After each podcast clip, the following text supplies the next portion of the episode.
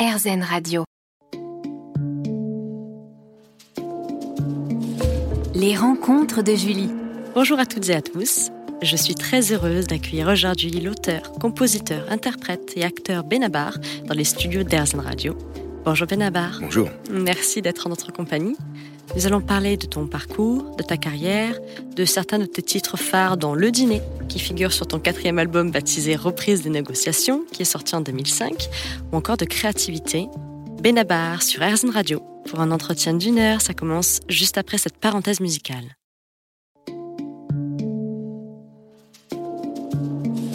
Les rencontres de Julie. Bonjour Benabar. Bonjour. Bienvenue sur Airzen Radio. Et merci beaucoup de me recevoir. Élevé par une mère libraire et un père régisseur de cinéma, tu as baigné dès ton plus jeune âge dans le milieu artistique. Qu'est-ce que cela t'a apporté? Alors, artis- artistique, euh, pas vraiment, parce que mon père était technicien en cinéma. Euh, et ma maman libraire, alors elle lisait beaucoup. Par contre, c'est vrai qu'il y avait beaucoup de livres à la maison. Euh, euh, ma mère fait encore partie de de ces gens qui sont boulimiques de bouquins, c'est-à-dire qu'ils lisent tout le temps, tout le temps, tout le temps. Et ça, ça a dû me servir, même si j'étais pas un grand un grand lecteur petit, mais d'être entouré par des livres, euh, ça permet aussi d'être décomplexé vis-à-vis de ça. Il y a plein de gens qui se disent, euh, Oui. je, peux, je peux pas lire Proust parce que je vais rien comprendre ou ça va m'emmerder, ce qui est ce qui est pas du tout vrai d'ailleurs. Mhm. Et donc euh, d'avoir pu, c'est comme d'avoir en- entendu de la musique classique jeune, on s'aperçoit qu'il y a plein de choses qui sont très sympas et puis qu'on peut écouter, qui sont très divertissantes. quoi. Oui, bien sûr. Euh, C'est c'est pas forcément euh, ennuyeux. Et donc ça, ça, je pense que ça, ça a vraiment contribué à être un- avoir un peu de facilité par rapport aux, arts et, au- et à, à l'envie d'être créatif soi-même. Et tout jeune, tu as été fasciné par le cirque. Oui. Peux-tu nous en dire plus? Bah alors c'est vraiment psychanalytique, je pense. Euh, tout jeune, j'ai appris la trompette. Je voulais jouer de la trompette. À huit cause- ans. Oui, à 8 ans, pour le cirque. Mm. Et puis pour le côté clinquant, je pense bien sûr de l'instrument Oui. et, et bruyant, faut le dire. Et, et le cirque, bah encore aujourd'hui, je, m'y retrouve cette euh, volonté de, de faire du divertissement, du spectacle, Mhm. Euh, pas uniquement de de la culture euh, ou de l'art, euh, mais aussi ce, ce le, le- fait de faire passer un bon moment à des gens euh, pendant deux heures. Ça, c'est quelque chose qui me qui me passionne encore aujourd'hui. Et je pense que c'est pas du tout incompatible Bien avec euh, des ambitions artistiques, tu vois. C'est Donc le rapport euh, avec le public et voilà. Et, et puis aussi avoir cette notion de. C'est pour ça que j'adore la variété, de divertissement, des chansons qu'on peut aussi siffler sous la douche. Ça, veut- ça veut pas dire qu'il n'y a rien dedans. Au contraire, il peut y avoir une, une profondeur, mais c'est quelque chose qui m'intéresse d'être à la limite entre les deux. Elles peuvent toucher tout le monde. Exactement. De ce fait. Et ouais, et s'adresser à tout le monde. Ouais, voilà, tout le monde. voilà. Ah Sachant oui. qu'après, ce sont les gens qui décident ou pas de, de m'écouter, mais en tout cas, moi, farouchement, je m'adresse à tout le monde. Oui. Étais-tu un élève rêveur, dissipé, studieux? Euh, J'étais le célèbre euh, peut, mieux faire. C'est-à-dire que j'ai j'ai jamais redoublé. Oui. J'ai eu mon bac. euh, Tu es parti aux États-Unis ensuite. après, je suis parti aux États-Unis pour, euh, pour apprendre la langue. C'était un rêve? Euh, non, pas aller vraiment. Non, c'était vraiment la C'était langue. plutôt, je me, je me cherchais, et puis donc il y avait des exchange euh, students, comme on disait là. Oui. Donc tu vois, mon accent, que j'ai bien fait d'aller aux États-Unis. Oui, très bien. ça a été très, Oui, très oui, utile. et euh, alors le problème aux États-Unis, c'est comme l'accent français, euh, euh, ça plaisait aux filles, donc j'ai tout fait pour le garder. Et j'y suis très bien parvenu d'ailleurs. C'est un peu dommage, mais C'est l'essentiel. c'est essentiel, exactement. Mais c'était pas du tout un, un, un rêve, non? J'ai j'ai pas cette, euh, ce, cette passion comme, comme on- beaucoup ont de, de ce- des Du rêve américain, du- euh, le rêve américain. ouais. Voilà, moi je suis passé un peu à, à côté de ça. Par la suite, tu deviens technicien et photographe pour le cinéma. Tu travailles donc dans le même milieu que ton père Oui. Qu'est-ce que ces premiers boulots t'ont apporté? Ah, énormément. J'étais longtemps, euh, pendant dix ans quasiment, j'ai été régisseur euh, stagiaire, puis adjoint. Oui. Euh, c'est le métier régisseur, on apporte les cafés, les, euh, et je crois que Mmh. ça m'apporte au- encore aujourd'hui, parce qu'aujourd'hui j'ai la chance de faire plutôt partie de ceux à qui on apporte un café. Oui. Et, et donc c'est des choses que j'ai que j'ai pas oubliées et, et qui m'ont qui m'ont formé. J'ai fait ça pendant dix ans, donc moi j'ai vraiment, enfin j'ai jamais été dans, dans j'ai jamais manqué de quoi que ce soit, hein, mais j'ai Mhm. déjà eu les histoires de de, de DF, de euh, d'Acédic, je sais Oui, ce que oui, c'est, de oui, comment payer le loyer, etc.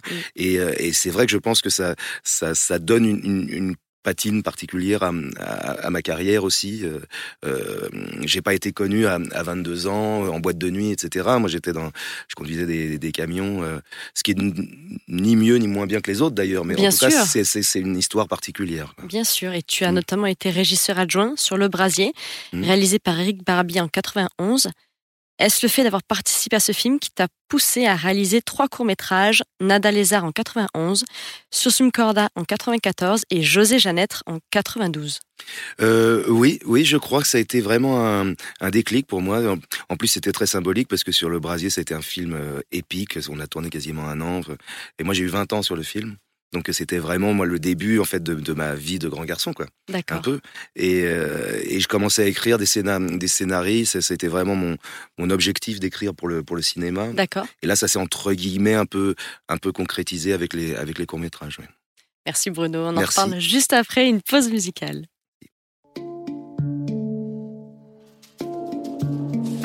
Les rencontres de Julie. Mon invité aujourd'hui est Benabar. Benabar, on parlait des trois courts-métrages que tu as réalisés au début des années 90. Et José Jeannette a été primé au Festival de Cognac et a reçu le prix Georges de Beauregard, ainsi que le prix spécial du jury au Festival de Montréal. Alors, peux-tu nous en parler?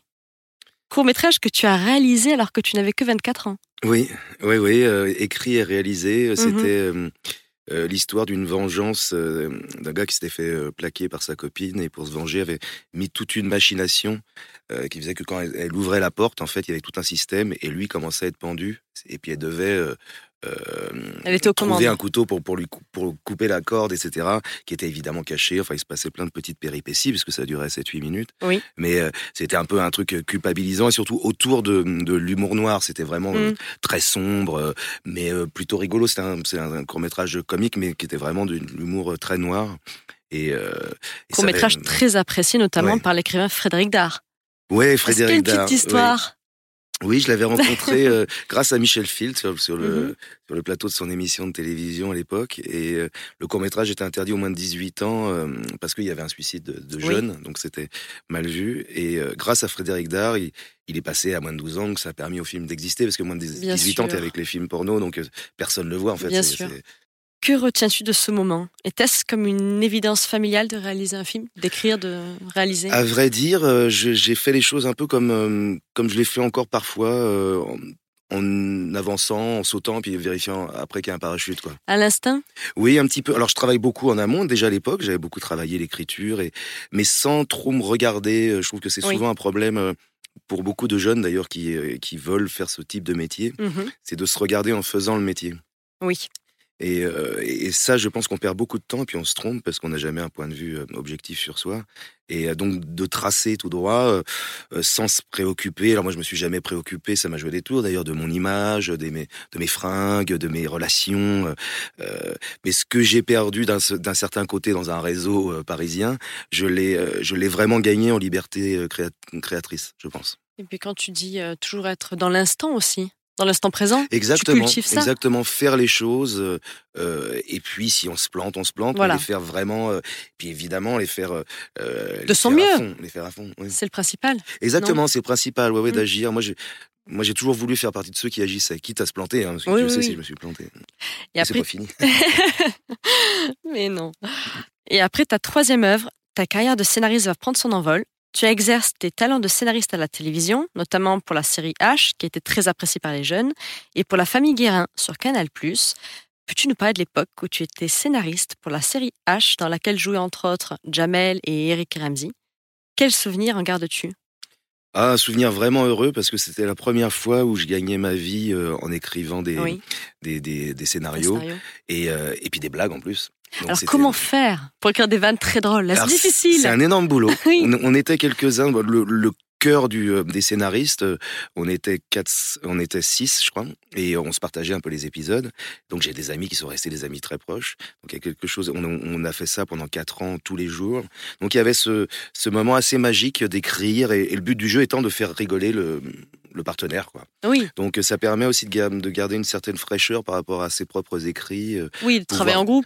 travailler en groupe pour pouvoir virer ce que j'ai encore aujourd'hui. Je peux virer un couplet en une seconde si je m'aperçois que ça emmerde tout le monde. Je suis pas du tout jaloux de mon écriture. Et Oui. ça, ça c'est un, un, un gain de temps euh, inouï. On a tendance, surtout quand on est quand on débute, à avoir l'impression que c'est hyper important ce qu'on a écrit et qu'on on va le perdre si, si on le garde pas.